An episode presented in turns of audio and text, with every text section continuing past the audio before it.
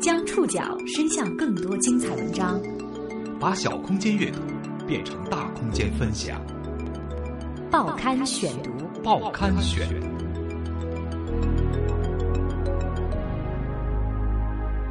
把小空间阅读变成大空间分享，欢迎各位收听今天的报刊选读，我是宋宇。今天为大家选读的文章综合了《南方周末》和《半月谈》的报道，将为大家来讲述一个率先老去的小城的故事。江苏如东，上世纪八十年代的全国计生红旗县，这个县比全国提前十年实行计划生育，比全国提前二十年进入老龄化。当你老了，头发白了。如今全县人口一百零四万，六十岁以上老人近三十万。年轻人出走，生源锐减，劳动力短缺，城镇萧条等系统性问题已经暴露。那些逐渐老去的人们，渐渐有了个想法：孩子多不一定有未来。孩子少，一定没未来。报刊选读，今天为您讲述：计生红旗县先老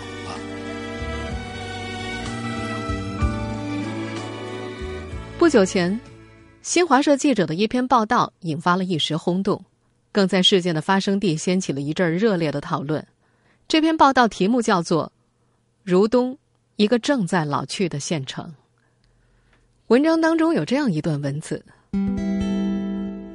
江苏省如东县奔查镇三十岁的林俊，平时喜欢到县城看看电影，多年来也没觉得有什么不妥。前不久，他偶尔到邻近的如皋市看了几场电影，散场之后却发现了差异。如皋的观众绝大多数都比他年轻，而如东的观众绝大多数都比他年长。如皋城区到了晚上十一二点还非常热闹，如东的夜生活则相对冷清了很多。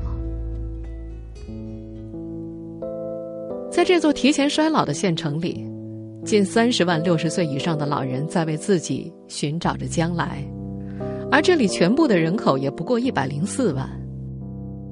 一百零四万人，有三十万是六十岁以上的老人，这意味着什么呢？人口学家。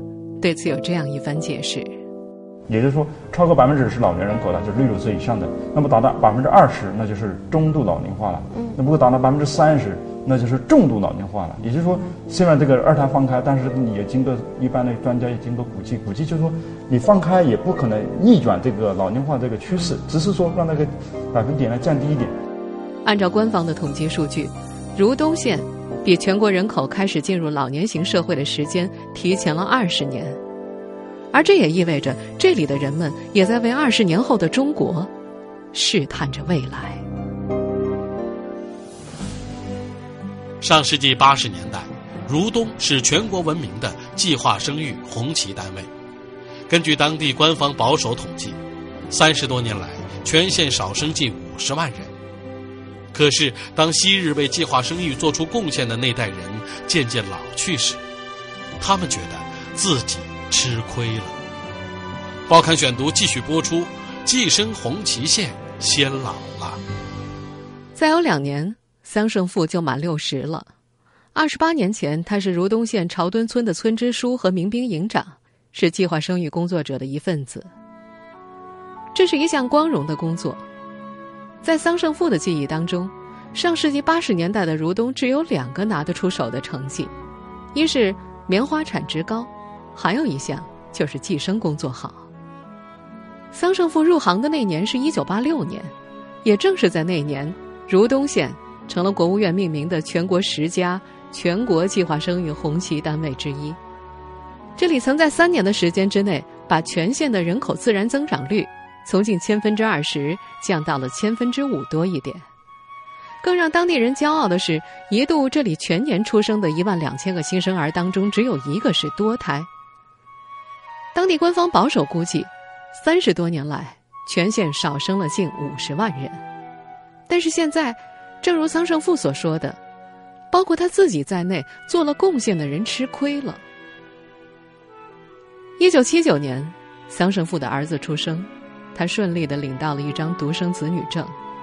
那是一个不是你想生想生就能生的时代。按照规定，夫妻二人的年龄总和达到五十岁才可以生第一胎。而另外一条不成文的规定是，如果夫妻双方都是独生子，过几年可以再生二胎。有时这条规定也有弹性，夫妻双方至少有一方是独子。不过，桑圣父的同龄人很少能够享受到这个福利，因为他们很少是独子。而如果生了第二胎，就必须在夫妻二人当中选择一人结扎。即便有疾病不能够结扎，女方也要上环避孕，并且要缴纳五百元的保证金。五六年之后没有超生，就可以领回保证金。桑圣父说：“那可是一个不小的数目，绝大多数人都能够拿回这五百块钱，他们还是比较听话的。”为了保证计划生育政策的落实。这个小县城创造性的发明了两种生产的提法，意思就是物质生产和人口生产一起抓。书记挂帅，全党动手，全民动员，落实晚、稀、少的生育政策，这让谁能生、什么时候生变成了一项非同寻常的事情。一九八六年，国务院授予如东县全国计划生育红旗单位称号，全国只有十家呀。通往如东县的 S 二二三公路东侧，全国计生红旗单位的大型宣传牌矗立了好多年。在那个时候，斗胆超生的人不是没有。一九五一年出生的施德俊，在如东教师进修学校做了几十年校医，兼顾全校的计生工作。他的一个表弟生了个女儿，后来老婆又怀孕了。做了一段时间的超生游击队，生了个男孩，最后被罚了六千块钱。他的亲戚还是村支书，但也没辙呀，超生就得罚款。在那个万元户就是土豪的年代，六千块绝对是笔巨款。村支书和妇女主任好说歹说的做工作，他的表弟东拼西凑交了三千块罚款。作为纪念，这家人就给孩子取名为三千。在桑圣父的记忆当中。一旦出现超生对象，他们的工作就是围追堵截，孕妇千方百计躲起来，村里的计生干部千方百计的找到他。这些真实的经历，相比那部国产老电影《甜蜜的事业》当中的情节，是有过之而无不及。你这么没完没了的生下去，要是再生一串女孩啊？什么？怪不得我生不出男孩来，原来都是你咒的！你给我出去！哎呀！我话可要说明白，你要再生下去呀，那就是非法了。偏要生，哪条王法规定的不让生孩子？你管天管地，还管得住我生孩子？歇着你！哎呦！为了保护寄生红旗县的荣誉，桑胜富这些寄生干部在老百姓心目中变成了脸皮厚、为了寄生豁得出、不达目的不罢休的形象。这么多年遇到的挫折数不胜数。报刊选读继续播出。寄生红旗县先老了。一九九二年之后，桑胜富调到了绝港镇担任计生办副主任。这个时候，人口的跨地域流动已经十分频繁了，有很多外地的妇女嫁到了如东县。桑圣富说，这些人一是不到法定的结婚年龄，二是没有任何婚育证明和手续，给计划生育工作带来很大的挑战。计生干部季方珍曾经在一幅自述材料当中说：“全村的育龄妇女，无论是谁做节育手术，还是采取补救措施，都由他用自行车送去接回。那些年，一些妇女在医院检查治疗，他就成了编外护士，端茶送饭、喂药洗刷，甚至是端尿接便。而在桑圣富的记忆里，更加费神的在于完成引产任务。”为了让这些手续不全的外来孕妇顺利引产，计生干部几人一班陪在病房里。桑生富一个男同志做工作的时候，也要陪他们睡到一个房间。那么小一间病房，孕妇和家属睡一侧，计生干部搭个小床睡在角落的另一侧。最多的时候住一个星期，那个时候肯定辛苦啊，不分时间，不分早晚。桑生富说，陪护期间最重要的任务就是做思想工作。思想工作做好，手术就好做。引产成功，超生危机解除。在那个一票否决的大环境之下，集体的荣誉保住了，当事人还可以获得额外的补助，经济上不让你吃亏。桑胜富说，这样能够更好的化解对立的情绪。一九九六年四月二十三号，全国计划生育自愿选择节育措施试点工作研讨会在如东召开。桑胜富记得，意外怀孕率也成了一项考核指标。如此一来，这功夫就在平时了。如东教师进修学校的校医施德俊，日常要在全校的师生当中宣传、建档、走访、调查、服务。在计划经济年代，单位是一个人安身立命的全部依靠，单位也成了推进计生工作的重要一环。而学校这样的事业单位更被视为金饭碗，全校四十多位教师一般不敢因为超生而丢了工作。施德俊手上有本账，哪些人领了独生子女证？哪些人需要及时去上环？哪些人因为身体条件不能结扎，需要定期发放避孕药具？当事人需要定期填清单、签字，而那些从各个学校来此短期进修的老师，则由各自学校的计生人员管。施德俊说：“事业单位啊，计生工作抓的都很好，很紧的。比如教育系统，当地县教育局有个计生领导小组，每月开一次例会。”各个学校都有计生专员参加，施德俊是其中之一。会上，个人需要上报所在学校每月新增的育龄妇女，年满十八岁到五十岁的妇女进了多少，超龄多少，一月刷新一次统计表。领导小组的负责人是县教育局的人事科科长。想想看啊，人事科的科长谁敢不听话呀？桑胜富这样专职计生干部。更需要定期在县辖区之内派发避孕药具，此外还要定期做身体检查。他们带着小 B 超机，一年两次，春天和秋天去检查那些上环的妇女。凭着这些小 B 超机，桑胜富们能够发现谁偷偷把上好的环给拿掉了，也能够发现谁的环位不正、下移没有效果。上环率成为各个村考核的指标。桑葚富说：“一百个育龄妇女。”正常的夫妻两个在家的上环率要达到百分之七十或百分之七十五。随着时间的推移，桑葚父老了，计生干部的工作越来越好做了。在这个小县城里，很多年轻人就算符合生育二胎的条件，也不愿意再生。报刊选读继续播出，计生红旗县先老。桑胜富的儿子今年三十六岁，孙子已经十一岁了。作为爷爷的桑胜富有时会不禁感叹：家里有两个小孩可能会更好一点儿。一是孤单，到时候自己年龄大了，儿子媳妇儿负担重，不是经济负担，就是劳累负担也重。年龄大了，生病照顾困难。有时候他会给儿子做工作，再生一个吧，但是儿子不肯。儿子夫妇俩都是工薪阶层，月薪一两千，生活压力太大。不是桑胜富儿子一家有这样的想法，如东如今的玉林夫妇八九成都是独生子女，都符合生二胎的政策。不过桑胜富说，他现在主要负责他们全镇的二孩审批，今年申请二孩的全镇三百对，他们全镇的总人口，农村和城镇大概二十万人呢。以前在如东，女方是农村户口的，只要一方是独生子女就可以生二胎。从今年四月份开始，增加了女方是城镇户口的也可以再生一个孩子，但是不限制了，他们还不想生了。桑胜富由此想给有关方面建议：，呃，我觉得呀，生二胎的，生了小孩可以奖励个五千嘛，或者把费用报个百分之七十、百分之六十。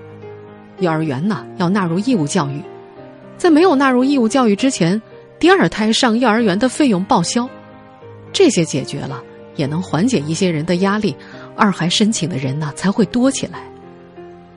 相比较而言，校医施德俊倒不感到遗憾，尽管如今他看到他的表弟已经尝到了两个孩子的甜头，表弟的大女儿留在了如东，开了个护肤品店，超生的三千。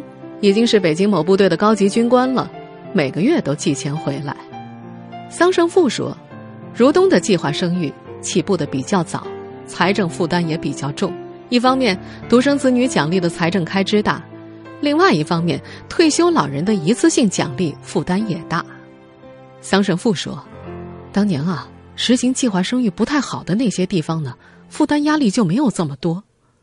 在这位计生干部看来，国家应该给如东财政支持。他觉得做了贡献的人不能够再吃亏了。”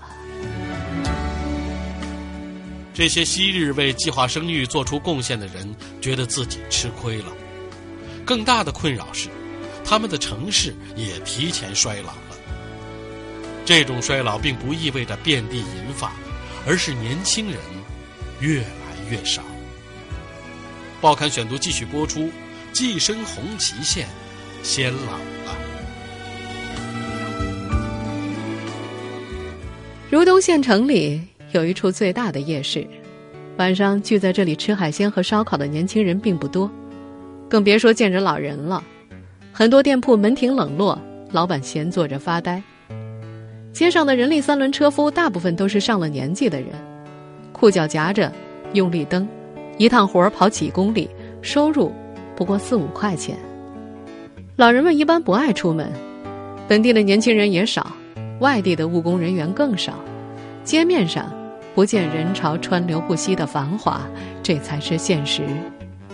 田间地头的劳动者，大多是六十岁以上的老人，这倒无可辩驳。南京大学社会学院人口学教授陈永华说：“老龄化属于人口年龄结构变动的范畴，而导致区域人口年龄结构变动的因素只有三个：出生、死亡、迁移。”按照当地官方的保守统计，三十多年来，如东全县少生近五十万人。而另外一方面，三年前，如东成为全国第二十一个中国长寿之乡。低出生率，人口预期寿命延长在如东会师了，这让这座当年的计划生育红旗县更早更强地感受到了老龄化的压力。陈永华就是如东人，在他看来。在导致如东老龄化问题如此严重的诸多因素当中，计划生育所占的比重将近百分之四十到百分之五十。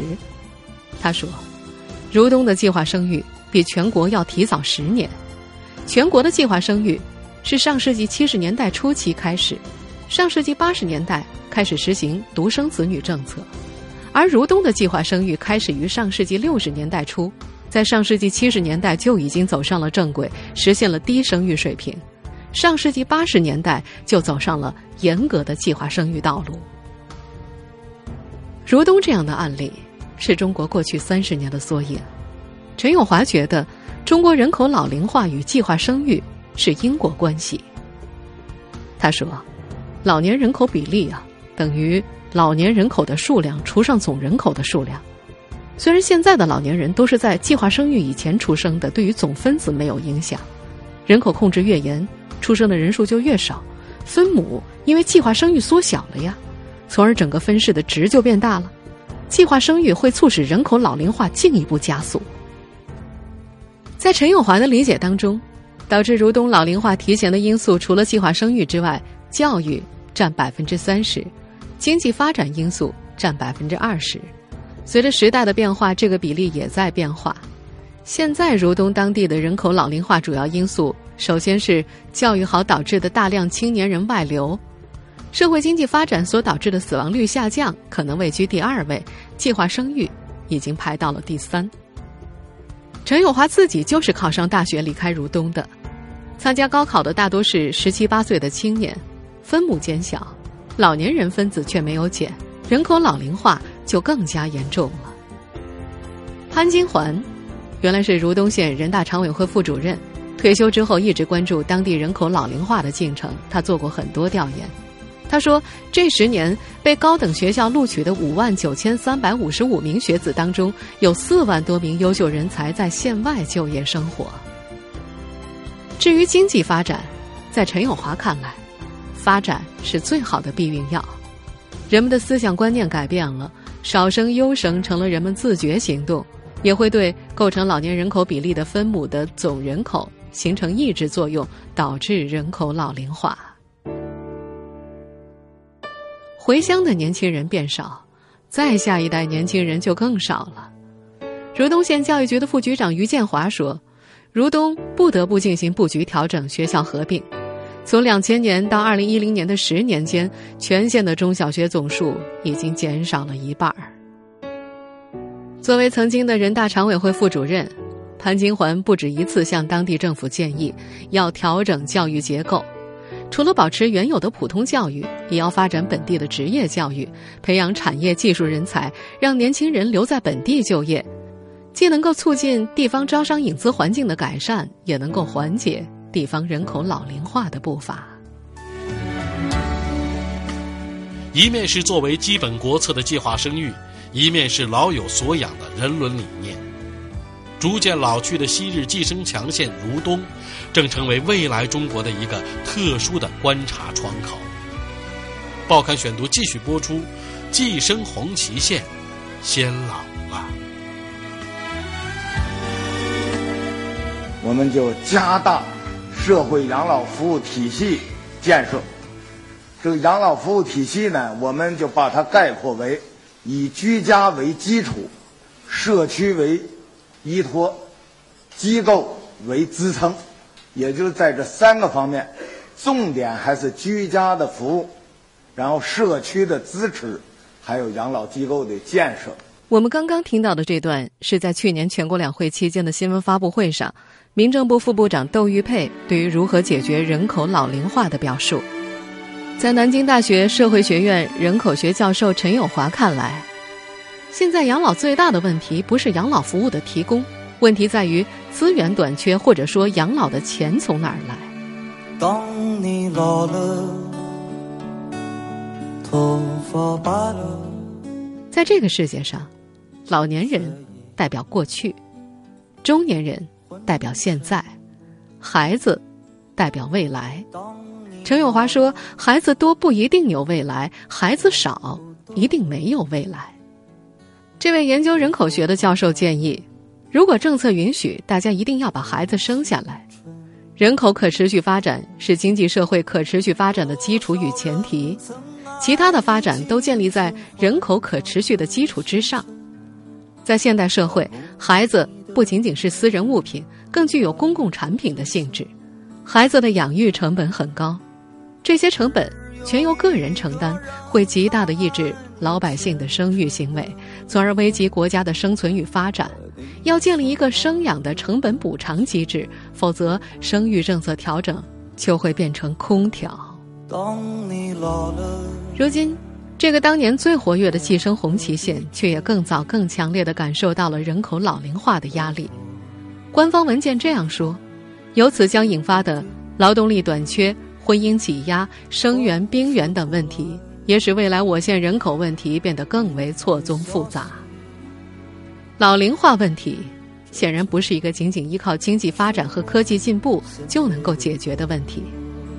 陈永华在一篇文章当中说。世界上发达国家并没有很好的解决人口老龄化与老年人口问题，甚至比发展中国家面临更为严峻的人口老龄化与老年人口问题的挑战。纵观全球，我们还没有发现一个发达国家很好的解决了人口严重老化以及由此所带来的一系列问题。相反，他们正在逐渐步入人口老龄化与老年人口问题的泥潭而不能自拔。而在另外一方面，人口严重老化将会使得经济增长与科技进步严重受损，这已经成为一个共识。研究已经表明，人口严重老化会阻碍经济增长，科技创新能力也会因此衰竭。目前，世界上很难找到一个在人口严重老化的情况下实现经济持续快速增长与依然保持较强科技创新能力的国家。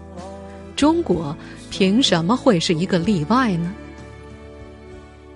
听众朋友，以上您收听的是《报刊选读》，寄生红旗县先老了。我是宋宇，感谢各位的收听。今天节目内容综合了《南方周末》和《半月谈》的报道。收听节目复播，您可以登录南京广播网或喜马拉雅 FM。我们下次节目时间再见。这就是我心里的歌。当我。老了，我真希望这首歌是唱给你的。